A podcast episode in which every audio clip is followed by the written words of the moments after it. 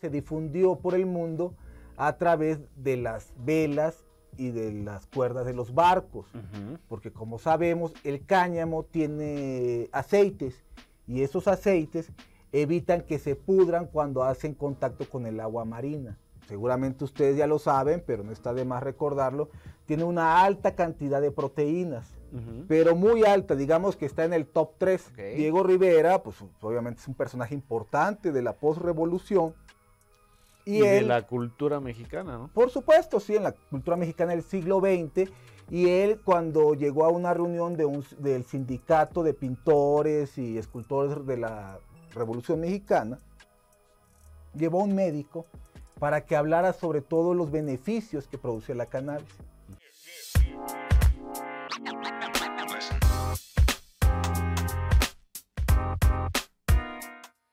Y y ahora, ¿dónde estamos parados?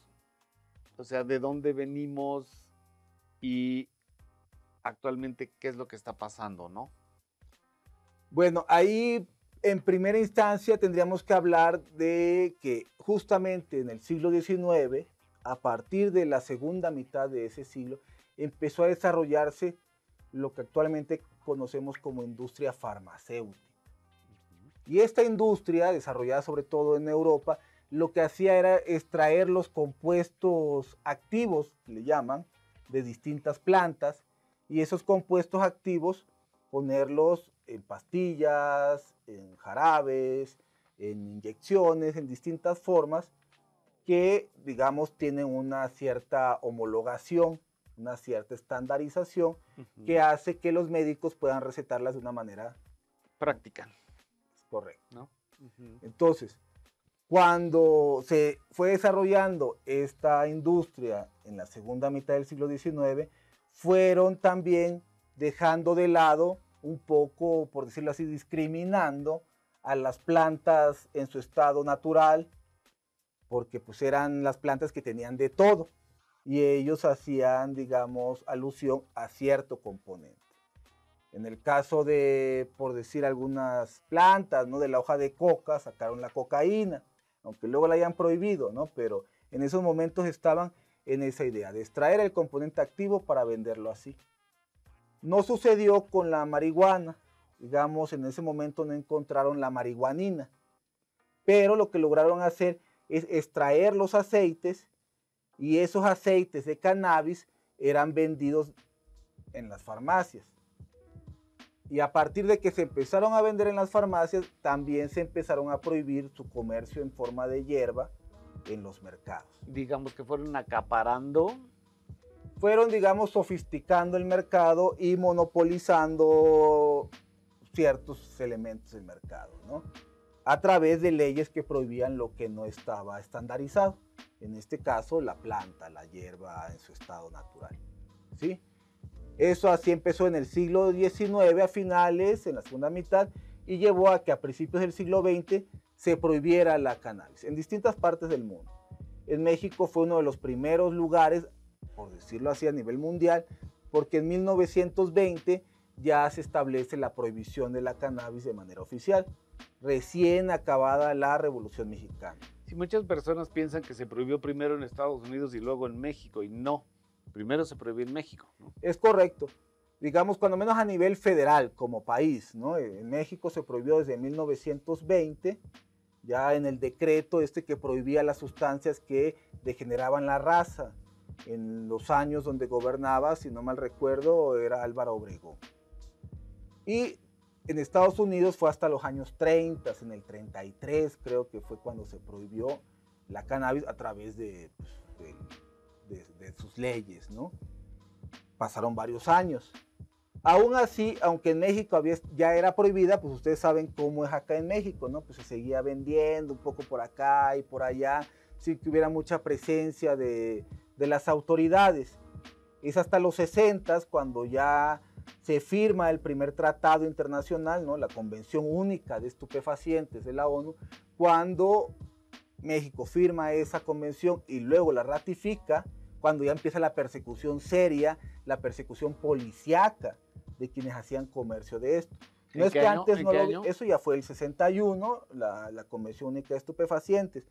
En esos 40 años no es que no hubiera persecución, claro que la había y hubo personajes reconocidos tales como Lola Chata, ¿no? Por ejemplo, ¿no? Este, muy referida por William Burroughs y por toda esta generación de los beats, pero eh, eh, no había, digamos, la persecución penal y exagerada como la tenemos en la actualidad. Porque también era un, un, problema más pequeño, ¿no? Se consideraba así porque además se consideraba como un vicio, no como algo que fuera a generar muertes o generar violencia o generar grandes capitales que se pudieran poner en contra del Estado. Los problemas eran otros, ¿no? En ese entonces. Es correcto. En su medida, pues ya empezaron a aparecer los primeros narcomenudistas, por así decirlo, comerciantes ilegales, pero como vemos, pues eran incluso mujeres, como vemos aquí el caso de Lola la Chata, el caso de la Loba, digamos, por poner ejemplos de personas de personajes de, la, de esta historia que han estado estudiados, que han sido estudiados y que se ha escrito sobre ellos. ¿sí? Ya en los 60 pues ya cambia la historia, porque además a la marihuana se le empieza a dar un cierto sentido de, te cambiaba la conciencia. Ya no era solamente que te iba a convertir en criminal, en violador, en, en robador, en ladrón, pues, como marcaban las, las películas de los 30, ¿no? Las películas de Hollywood de aquellos años. Y todo eso, bueno, ese fue el, el, el, cenit de esa ideología, ¿no? En la cual, pues, efectivamente intentaban mostrar que la marihuana volvía malos a las personas, o malas, y entonces, pues, no había que usarlas. Así es. ¿Sí? Pero en los 60 esto se pone peor. ¿Por qué? Por un lado, porque aparecen en, digamos, en la sociedad los jóvenes como un sector social distinto. Ya, si ustedes recuerdan, el 68, pues empiezan los movimientos juveniles, que es esta etapa de la población en la cual no son adultos, no trabajan, pero se, tampoco se empieza a estigmatizar a la juventud de alguna manera a través de las sustancias, ¿no? Bueno, la juventud siempre ha estado estigmatizada, ¿no? Ya sea por la sustancia, ya sea porque se considera adultos o personas incompletas, ¿no? Porque pues, son personas que no tienen la experiencia y entonces pueden regarla, ¿no? Pero además porque en aquellos momentos empieza a ser también ebullición todas estas ideas del comunismo, del socialismo, ¿no? Aquí en América, pues ustedes saben, en el 59 Cuba se vuelve eh, comunista, empieza a haber otro, otro tipo de políticas ahí y esto empieza a ser replicado en distintos lugares de Latinoamérica y del mundo en general, pero entonces se atañe que estos jóvenes usaban marihuana y, y entonces pensaban de esa manera. Entonces ya, ya también se, se convirtió en una herramienta de la Guerra Fría, ¿no? Es correcto, o sea, es una herramienta política para la cual perseguir a ciertas poblaciones con la idea de que usan marihuana y entonces le hacen daño a la salud pública, ¿no? ya sea de los jóvenes principalmente, pero también en general de la sociedad. Pero todo esto es una construcción evidentemente gubernamental, digamos, con, con, la finalidad de controlar a la población. O sea, no, nunca ha habido el verdadero o legítimo este, intención de cuidar la salud de la población, ¿no?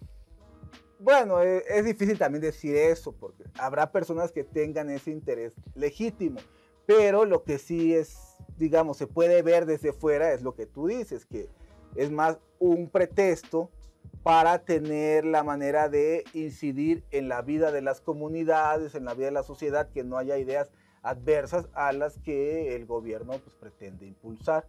Eso es, digamos, algo que nosotros como activistas hemos referido de manera constante, ¿no? Porque así como se ha perseguido a los mexicanos en Estados Unidos bajo el pretexto de que consumen marihuana, así en México se ha perseguido a los jóvenes y principalmente a los jóvenes de comunidades marginadas, ¿no? de comunidades pobres o que están más vinculados a estas ideas de revolución social que obviamente no le gustan a los gobiernos en el poder, ¿no? porque pues, están en contra de ellos y eso desafortunadamente ha habido una relación pues ahí un poco misteriosa, ¿no? Porque pues no, no la clarifica, pero sin embargo la utiliza para que muchos miles, son miles de jóvenes, hayan sido atorados por la policía, hayan sido maltratados, ¿no? Este, incluso amenazados. Y por qué no decirlos, también llevarlos ante los ministerios públicos para hacerles procesos por la posesión de la sustancia que decidieron consumir, lo cual pues es el todo ajeno a una constitución liberal como la que tenemos en el país. Ese es uno de los principales problemas que todavía tiene la población actual, especialmente los jóvenes, y por lo cual seguimos haciendo trabajo como activistas. Muchos jóvenes quieren probar, quieren experimentar con su cuerpo y como ya lo dijeron los ministros de la Suprema Corte en distintas ocasiones, las políticas que han establecido los gobiernos para perseguir a la marihuana, para perseguir a sus usuarios e incluso a sus comerciantes, ha causado más daños que el mismo consumo. Por eso la Suprema Corte ya decidió que es mejor que se den autorizaciones. Es un poco y, donde y, y, ahí, y, estas autorizaciones, por ejemplo, ¿cómo en la práctica, cómo aplican, no? O sea, si hay, hemos sabido de personas que ya incluso han viajado a, en avión, ¿no? Cargando una buena cantidad de cannabis. Eh, ¿Cómo, aplica realmente? Porque digo, sí, sí existe este mecanismo como para obtener los permisos, existen estas cosas, pero realmente el permiso también es relativo porque todo queda a interpretación de las autoridades y todo queda ahí como, o sea, no hay, no hay realmente un, una estructura jurídica que ampare a los usuarios, ¿no? Bueno, sí, sí la hay ciertamente, pero hay que luchar por ella. Sí hay que tener la autorización primero para poder hacer esos viajes que mencionas y luego confrontar a la autoridad en los aeropuertos, quienes están ahí revisando que no lleve esas sustancias que bajo la ley, la Ley General de Salud todavía considera ilegales porque no ha sido modificada, que ha sido armonizada, dirían los de la Suprema Corte. Ok. Sí, pero si ustedes tienen su amparo, pueden hablar con la autoridad y decir, mire, esto que llevo es para mi consumo personal y regularmente se está sabiendo cada vez más, con más frecuencia, que ya es posible hacer estos viajes en el aeropuerto, ¿no? En, avión. Lo que pues en un principio fue difícil. Y hay formas, ¿no? Porque lo que me mencionaban es que de pronto pues llegan ahí a la mera hora del avión ya a querer, a querer abordar y, si, y si llevan su, su paquete con cannabis, pues los van a, a, retrasar. A retrasar, ¿no? Entonces, si las personas ya cuentan con un permiso, con una autorización sanitaria por parte de la COFEPRIS, pueden acercarse a las oficinas de la Guardia Nacional en el aeropuerto, decirles, oiga, yo quiero, yo voy a viajar el día de mañana con esta cantidad de cannabis, tengo este permiso, lo puedo hacer sí o no, y entonces de alguna manera, pues prevenir ese viaje y, y, y como dices, usufructar los, los derechos que ya se han ganado de una manera o de otra para que, para que haya un avance real y también tanto las autoridades como la sociedad, pues vayamos entendiendo que estamos en un entorno del derecho, ¿no? Lo has descrito de manera correcta. Así es, es mejor dar el aviso por, de forma anticipada para evitar problemas en ese momento y, y, no caer en el riesgo de perder tu vuelo y luego eso retomar para llegar en otro vuelo, pues causa problemas. Sí, o sea, digamos que sí ha habido avances, pero también tenemos que, tratar de, explicarle a la gente cómo, cómo se pueden aprovechar esos avances que ya se han logrado, ¿no? Claro, eso por un lado. Y por otro lado, pues también seguir empujando de, de, forma política a través del activismo para que los legisladores hagan una ley que sea para toda la población y no solamente para quienes han podido el amparo o sacar la autorización vía el amparo, lo cual pues sí es un avance como podemos ver, pero que no es suficiente porque no todo el mundo tiene la confianza de acercarse a las autoridades, no todo el mundo cree que, que ir a la institución va a ser, digamos, fácil o que no le va a traer consecuencias negativas porque por distintas creencias. Y entonces, digamos, hay dificultades en el intermedio, ¿no? Por eso es que necesitamos que el legislativo haga su trabajo y armonice las leyes, sobre todo la Ley General de Salud, con la Constitución, para que todos podamos tener ese derecho, podamos ejercerlo y no solo quienes tengamos autorización.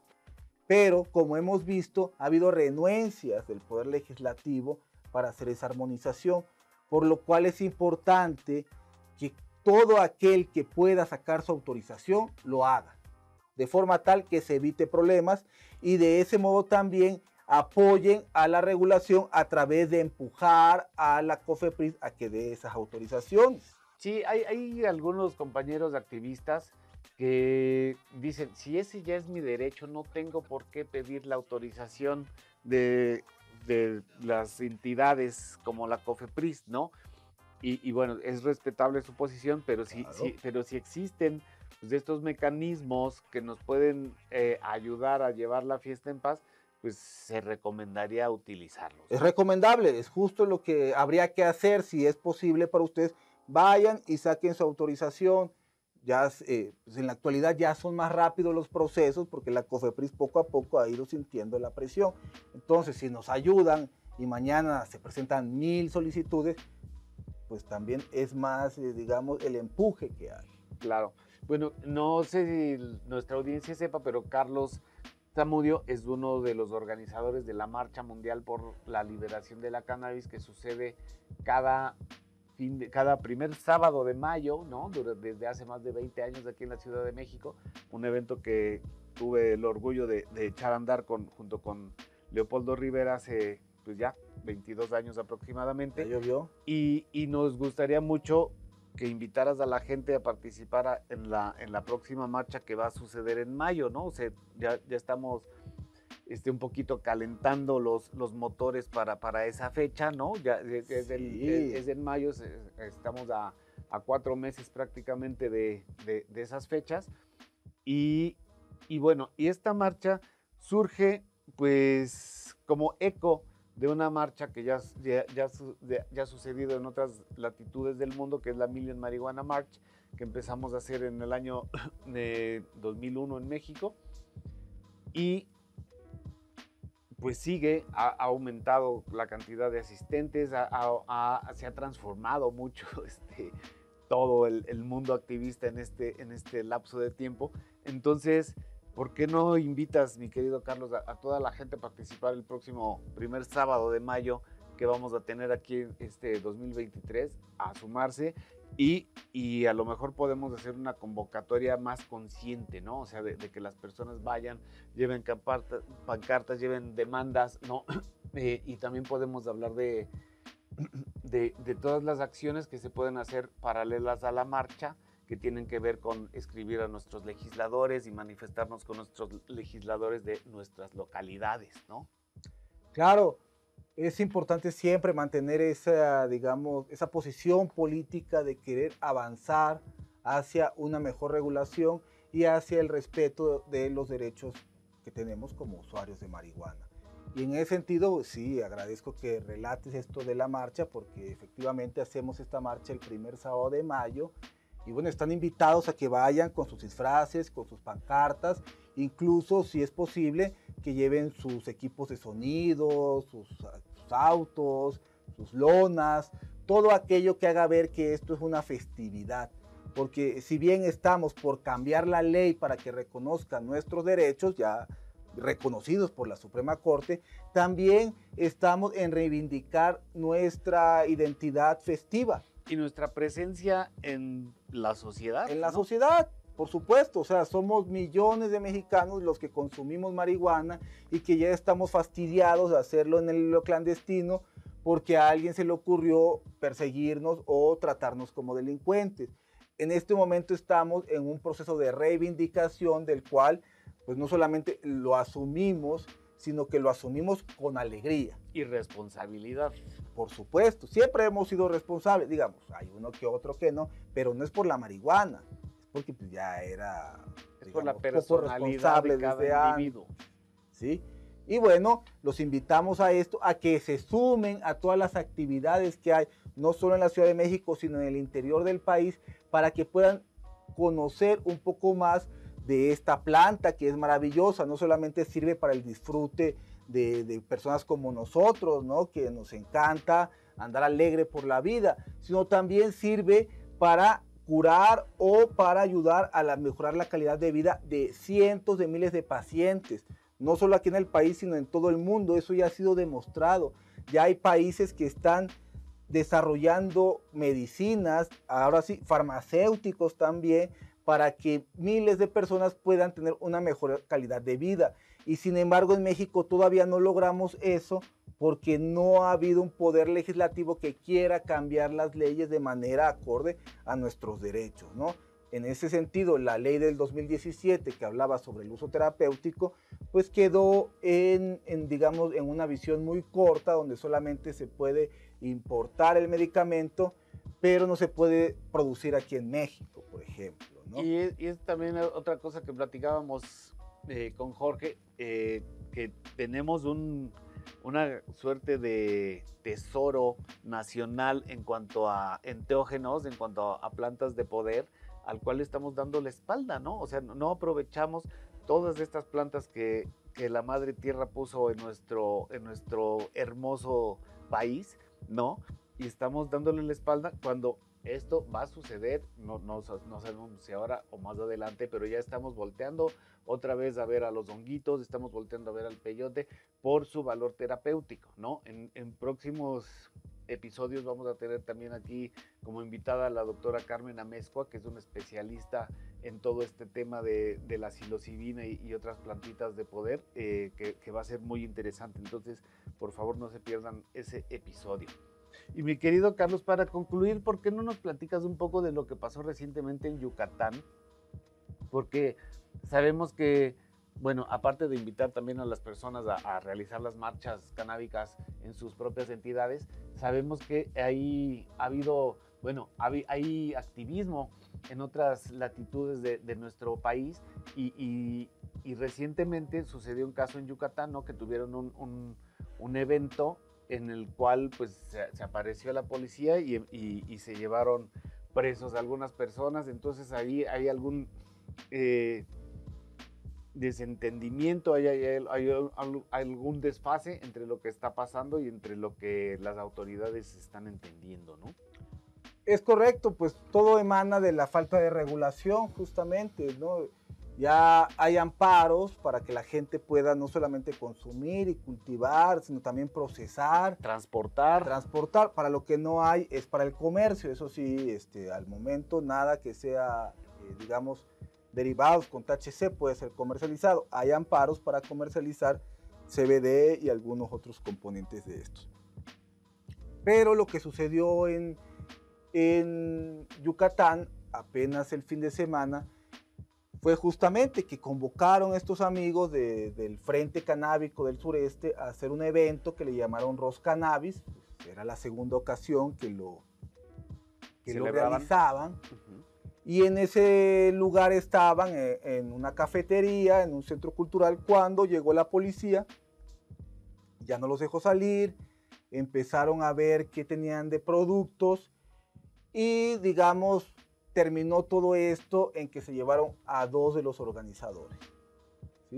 En los videos que se pueden observar, pues sí, algunos dice que tenían ahí mazapanes, que tenían productos con cannabis que pues obviamente no estaban regulados, no, pero este, al final otra policía, una mujer señala que se los llevan por organizadores. Porque finalmente dicen la causa por la cual se los lleva. El delito, Pues la, la, conducta que presuponen ilegal, ¿no?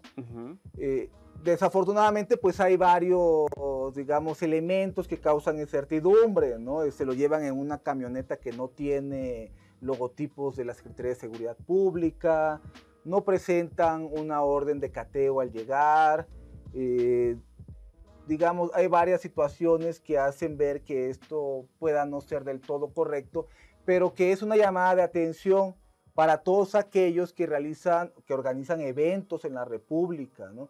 Porque lo que sí es cierto es que ellos hacen una convocatoria pública, incluso cobran la entrada, lo cual, pues hacerlo público, pues la policía puede decir que ellos también llegaron como podemos saber o que alguien que llegó pues habló para denunciarlos, ¿no? Digamos, puede haber ese tipo de, de maneras de, en la que se conduce la policía para hacer sus cosas no del todo transparente. eso es importante tomarlo en cuenta. Ya al día siguiente, uno de los muchachos que había sido detenido salió de la, del problema, o cuando menos salió de, la prisión, ¿no? de, los separos, pero el otro todavía estaba en esa situación. ¿sí? Y a nadie le gusta tener esa, ese problema, digamos, a los que llegan como público, a los que llegan querer vendiendo sus productos, ¿no? Pipas, cosas legales estamos hablando, por supuesto, porque a los que llegan y venden cosas ilegales, pues, pues más bien están metiendo en problemas a los demás, ¿no? En caso de que esto suceda, y eso no debería ser este, pues, permitido tampoco por activista alguno, cuando menos no tolerado, porque finalmente tampoco somos nosotros quienes podamos poner límites cuando lo hacemos a veces, ¿no? Este, pero lo que sí deja de experiencia esto es que todavía la falta de regulación mete muchos problemas a las personas, porque cierto también es que mucho público llega a estos lugares buscando productos con menor riesgo, ¿sí? Ya sea porque pues pueden encontrar ahí a alguien que produce en su casita y que le puede mostrar cómo cultivar y que le muestra, le da una muestrita pero no del todo eso, ciertamente entra de toda la legalidad por este vacío legal que existe, pero también por esta necesidad que tiene mucha población de buscar alternativas para mejorar su salud o su calidad de vida, como ya se ha observado en cientos o miles de pacientes. Y esa es, digamos, la principal dificultad, que hay muchas personas buscando estos productos pues porque ya se ha demostrado que tienen beneficios. Así es. Y eso también puede llevar a algunas personas a sumar riesgo a, lo que hacen, lo cual tampoco es correcto, pero es parte de toda esta ambigüedad, de toda esta falta de regulación que pues, todavía existe en nuestro país. Y por lo cual exhortamos, por un lado, al legislativo a que ya realice la legislación correspondiente, ya solicitada por la misma Suprema Corte de Justicia en reiteradas ocasiones, pero también a la comunidad usuaria a que se informe sobre la actualidad jurídica para que no caiga en situaciones, en conductas que puedan ser pues, sancionadas por la autoridad. Y eso es muy importante porque cada vez hay más eventos y en muchos de estos no falta quien quiera, digamos, saltarse la línea para beneficio propio, pero que afecta a la comunidad y en estos casos, pues parece que a los organizadores. Así es. Así es, queridos amigos, pues hay que ser muy conscientes de, todo lo que se hace, hay que actuar con cuidado, y, pero bueno, definitivamente hay que, hay que seguir actuando, hay que seguir empujando este tema hacia adelante. Mi querido Carlos, muchísimas gracias por compartir tu experiencia con nosotros. Estamos muy contentos de, tenerte con nosotros y, muchas gracias, ¿no? Si nos quieres dejar algún consejo para la gente para despedirnos de esta, esta... Claro, como ya habíamos mencionado, si pueden sacar su autorización, háganlo. No es ningún desperdicio, al contrario, es una inversión en beneficio de su seguridad. También, si es posible, cultiven el cultivo es lo mejor que pueden hacer para consumo propio porque van a saber no solo cómo se produce la planta, sino van a amarla todavía más y van a disfrutar de una mejor calidad. ¿sí? Eso pues no tiene precio. Es lo mejor que pueden hacer. Así es muchachos. Y si quieren asesoría con respecto a cómo obtener su autorización, su permiso sanitario, su permiso, perdón, este de la COFEPRIS, escríbanos a nuestras redes sociales, eh, escríbanos a cañamoradio.mx, cañamoradio.com, info arroba cañamoradio.mx o info arroba cañamoradio.com y con todo gusto los podemos asesorar de cómo pueden obtener su amparo con, con abogados confiables. Sean felices. Muchísimas gracias a todos. eh, por acompañarnos en esta segunda emisión de Cáñamo Radio. Nos vemos la próxima semana con cannabis medicinal acompañados de la doctora Mariana Hoyo. Muchísimas gracias. Nos vemos la próxima semana en Cáñamo Radio. Gracias a todos. Gracias, maestro. No, bien.